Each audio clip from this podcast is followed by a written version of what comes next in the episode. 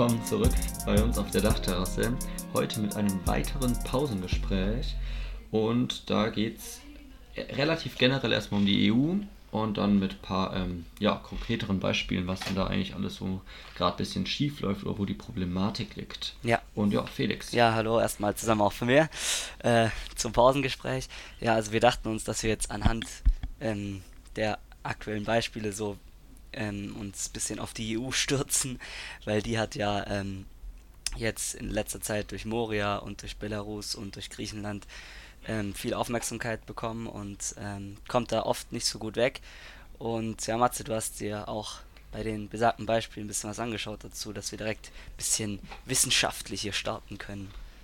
Genau, ich würde einfach mal kurz äh, darstellen, wenn wir jetzt mit der Belarus, mit der Belarus-Problematik anfangen. Ähm, vor zwei Monaten jetzt schon fast ähm, wurde da Lukaschenko, der ist da jetzt Präsident ähm, oder wurde eben, gab es die Wahl und die hat er eben eindeutig gefälscht und deswegen hat die EU auch die Wahl nicht anerkannt und es gibt riesige Protestzüge in Belarus und in ganz, ja, in ganz Belarus, vor allem in der Hauptstadt Minsk. Ja. Und da wollte jetzt die EU schon seit Anfang an eigentlich Sanktionen verhängen und diskutiert da, was gemacht wird, was nicht. Und jetzt gab es letzte Woche sozusagen die erste Abstimmung, ob jetzt da ähm, Konten eingefroren werden sollen von ähm, Lukaschenko und auch anderen hohen Leuten da aus seiner Partei. Und da ist dann ein immer wiederkehrendes Problem aufgetreten von der EU und zwar, dass solche Sanktionen eben nur ähm, ja, durchgesetzt werden, wenn es eine Einstimmigkeit besteht. Und ja. da es eben im Endeffekt keine Einstimmigkeit gab, ist jetzt immer noch die Frage, wie jetzt die EU auf ähm, die Krise gerade in Belarus reagiert, weil die erste Idee der Sanktionen erstmal vom Tisch ist. Ja. Und ja, ja also, wenn man sich halt jetzt. Ja, ja, mach ruhig. Nee, also ich, ich glaube halt, ja, ich, einfach da sieht man so, das grundsätzliche Problem, das war ja bei der Ukraine dasselbe. Das sind halt oft, also sind ja beide nicht in der EU, für den Fall, dass jetzt, jetzt jemand verwirrt hat.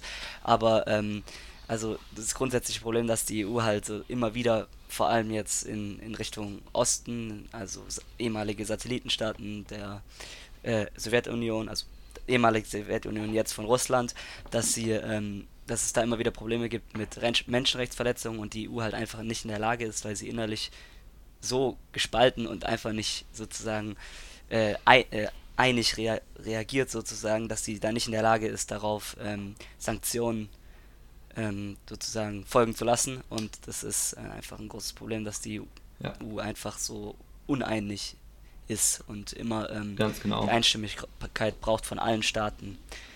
Oh, ja, genau. Ja, also gerade das mit dieser Uneinigkeit sieht man, denke ich, vor allem in der Flüchtlingskrise, aber wenn wir noch kurz bei der Belarus-Krise jetzt ja. hier bleiben, ähm, da ist halt das Problem nicht unbedingt die Uneinigkeit, sondern ähm, das, also dadurch, dass es jetzt keine Sanktionen gibt, das liegt vor allem an Zypern, weil Zypern hat halt einfach dagegen gestimmt. Und Zypern hat halt dagegen gestimmt aus dem Grund, dass Zypern gerade Stress mit der Türkei hat, wegen ähm, Rohstoffen im Mittelmeer, vor allem Gasbohrungen betreiben da gerade die Türkei und eben auch Zypern. Und deswegen streiten die. Und Zypern möchte halt, dass die EU jetzt Sanktionen gegen die Türkei verhängt, weil eben Zypern meint, dass die in, ja, Zypern, Zypern ja, er sagt das, im Gebiet von Zypern ähm, halt bohren. Und die EU hat eben bisher noch keine wirklichen Sanktionen gegen die Türkei verhangen und deswegen sagt halt Zypern, ja, wenn es Sanktionen gegen Belarus gibt, dann stimmen wir da nur dafür, wenn es eben erstmal Sanktionen gegen die Türkei gibt. Das heißt, das ist sehr viel so, dass ja. die Länder halt erstmal auf sich schauen und dann ein anderes Problem, ja, ja, wir machen das nur, wenn ihr uns auch helft und so. Ja. Obwohl das vielleicht von der Problem, von der ähm, akuten Problematik nicht ganz so groß ist. Ja, ja es ist halt einfach, es ist wie bisschen wie im Kindergarten, so die einzelnen Länder ähm, sagen halt, ja, wenn, wenn ihr das nicht, die EU nicht das und das macht, dann stimme ich da auch nicht dafür und deswegen ist schon das Problem, dass, dass sozusagen die, die Länder ähm, bisschen zu viel Einfluss auf die Grundsatzpolitik der EU ja. haben, ähm, was man ja jetzt auch sieht, wenn man sich das System von der, also das, äh, die Verfassung sozusagen, ist ja kein richtige von der EU anschaut, wie aufgebaut ist. Und äh, da ist es nämlich so, dass der Europäische Rat und der Rat der Europäischen Union, also die ähm, Chefs ähm, und Regierungschefs aus den Ländern, die haben sozusagen, die müssen bei jedem Gesetz zustimmen. Und da ist es dann eben, wie, wie du gesagt hast, die Problematik, dass wenn ein kleines Land ähm, da irgendwie dagegen ist, dass dann halt ist dieses komplette äh, Dings der Beschluss dann halt daran scheitert. Und ja, das ist halt dann einfach, kommt dann zu keiner klaren, einheitlichen Politik zusammen. Ja, Und da die EU halt ja auch vor allem außenpolitisch irgendwie sich ein bisschen mit China und USA sieht, dass das sozusagen diese drei großen Mächte sind, ist halt das Problem, dass sobald die EU jetzt eben in sich selbst riesige Probleme hat, dass man ja nicht mal schafft, irgendwie sich zu einigen, ob da in, also ein Land, was in Europa liegt und klar Wahlen gefälscht wurden, ob man die halt irgendwie sanktioniert, wenn es halt da schon anfängt, dass in irgendein Land streikt, weil es halt keine anderen Sanktionen kriegt und so, dann fängt halt jetzt schon, wie es in diesem jetzigen Fall war, die New York Times an drüber zu schreiben und das sieht halt einfach weltweit, zieht es ein ganz schlechtes Bild an, eben auch auf die Außenpolitik der EU. Ja. Und das Problem, glaube ich, halt in der EU ist an der Stelle, dass sie viel zu sich ja, sie haben viel zu viele Probleme gerade. Also kleine Sachen, eben die Türkei, denen möchte man keine Sanktionen geben wegen der Flüchtlingskrise, weil die Türkei, die da eben ein Abkommen haben, dass sie eben nicht so viele Flüchtlinge reinlassen und die eher bei sich behalten. Wenn man jetzt die wegen Zypern verdrängen würde, dann würde die Türkei böse sein und dann kommen da Flüchtlinge ja, rein. Das ist so überall so ungefähr, ja, genau. Sie, ja. Die EU hat überall so ein paar Abkommen und die können sie jetzt nicht mehr so gegeneinander ausspielen bisschen, sondern sie sind halt überall, müssen sich mit jedem gut stellen. Ähm, ja. Und dadurch können sie sich irgendwie selbst halt dann auch nicht irgendwie helfen in gewissen Themen. Ja, ja das wirkt jetzt alles ja ziemlich äh, aussichtslos, aber ich glaube, man könnte äh, das Problem dahingehend les- äh, lösen, dass sozusagen die Wahlen ähm, das beeinflussen, also dass ähm, in den Ländern Parteien gewählt werden, die EU-freundlich sind und die der EU mehr Macht geben wollen, wie jetzt beispielsweise bei uns tendenziell eher das linkere Spektrum. Und ähm, wenn das bei den Wahlen in Zukunft ein äh, bisschen mehr geschieht, dann ist es möglich, dass die EU sozusagen mehr Macht bekommt, der mehr zugesprochen wird und die Länder nicht immer zus äh, zustimmen müssen oder dass alle Länder zustimmen müssen. Und dann äh, könnte man das dahingehend auch ein bisschen äh, vielleicht lösen, das Problem, dass man, dass es halt immer jeder einzelne kleine Staat da äh, ja, mit, mitmachen muss bei jeder ja, politischen da stimme Sache. ich auf jeden Fall zu. Ich glaube, also eigentlich bin ich jetzt oft erstmal skeptisch, wenn man so sagt, ja, es braucht eine Reform da und da. Oder jetzt irgendwie gerade, wenn wir jetzt bei der Polizei mit dem Rassismus sind, wurde auch schnell von der Reform gesprochen, da war ich eher dagegen, meinte, man muss ja irgendwas anderes machen. Aber ich glaube, bei der EU würde wirklich eine Reform dann so entgehend eben Sinn machen, dass man eben diese Einstimmigkeit wegnimmt. Ähm, ob das nur möglich ist, wenn jetzt alle Länder sozusagen eher erstmal EU-freundlichere äh, Parteien wählen, ist die Frage, ob das eben zustande kommt oder ob es da nicht auch irgendeine andere Möglichkeit gibt, einfach da irgendwas zu schaffen, dass diese Einstimmigkeit weggenommen wird. Und vor allem ist halt auch einfach wichtig, dass die ganzen Länder das nicht die EU nur sehen, sozusagen, ja, das ist unser Verbündeter, der muss uns helfen, sondern es halt auch mehr so sehen, ja, dadurch können wir auch anderen helfen. So ein bisschen dieser Egoismus daraus genommen wird. Weil manchmal hat man das Gefühl, jetzt gerade bei Zypern, die wollen dadurch jetzt halt irgendwie nicht ein anderes Land helfen oder sowas, sondern sie wollen eigentlich nur darauf schauen, dass halt ihnen geholfen wird. Mhm. Und ja. ja, das ist ja auch nicht das, was es eigentlich soll. Ja, und dann kommen natürlich noch dazu diese die äh, Länder, die eigentlich äh, gegen die EU sind, aber nur aufgrund den Vorteilen, die die EU eben finanziell bringt, überhaupt noch da drin sind. Also zum Beispiel Polen, Ungarn, die ganzen Länder, die sind eigentlich, also die wären eigentlich schon längst ausgetreten, weil sie auch komplett mit den Werten der EU äh, entgegenstehen. Aber die wissen halt genau, dass sie sozusagen finanziell enorm profitieren und so durch die EU und deswegen sind die da noch drin und ja. solange sowas halt ist, wird es einfach insgesamt schwierig mit einer einheitlichen Politik, weil die werden sich natürlich gegen jegliche äh, Änderung äh, äh, dort sträuben, dass ihnen da Macht entzogen wird und deswegen muss, muss halt einfach in den Ländern vielleicht irgendwann mal echt, äh, muss es irgendwie wirklich, wie ich gesagt habe, eine Wahl oder so, denen die Macht entziehen, diesen Populisten, die da gegen die EU arbeiten, sozusagen. Das andere kann ich mir da irgendwie auch nicht vorstellen, weil die EU kann ja auch nicht einfach ohne, äh, die kann ja nicht einfach ihre eigenen Regularien ändern, weil das ja wieder nicht ja, geht, weil da ja die Länder ja. dann dagegen sind, die das nicht wollen. Und das muss ja einstimmig wieder geschehen. Also, es ist schwierig. Ja, das stimmt. Kein Land wird dafür stimmen, dass es ab jetzt weniger zu sagen hat, ist natürlich auch klar. Ja. Ähm, ja, dennoch, also das ist jetzt halt das eine Ding mit der Belarus-Krise, dass da jetzt halt ein bisschen gefloppt ist und Lukaschenko jetzt auch schon im Amt ist und man jetzt deswegen plötzlich nicht mehr gegen einen Gewählten irgendwie was unternehmen muss, sondern jetzt schon gegen den Präsidenten, was das alles natürlich nochmal schwieriger macht.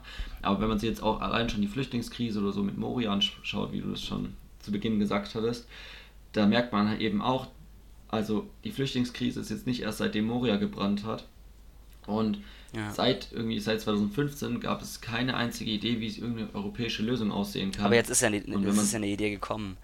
Aber die Frage Ja, ist, die Frage ist, was hat die es dann wirklich gebracht? durchkommt und sowas. Also, Ja. die, das war, also es wurde jetzt die, äh, die äh, sozusagen eine, eine allgemeine Regelung, wie man mit den Flüchtlingen umgeht, fast schon beschlossen. Das ist schon auf dem Weg. Aber das Problem daran ist, dass es das einzigste sozusagen, was da, äh, auf was man sich einigen konnte, ist auf die Abschiebungen. Das heißt, jetzt Polen und Ungarn übernehmen äh, Abschiebungen.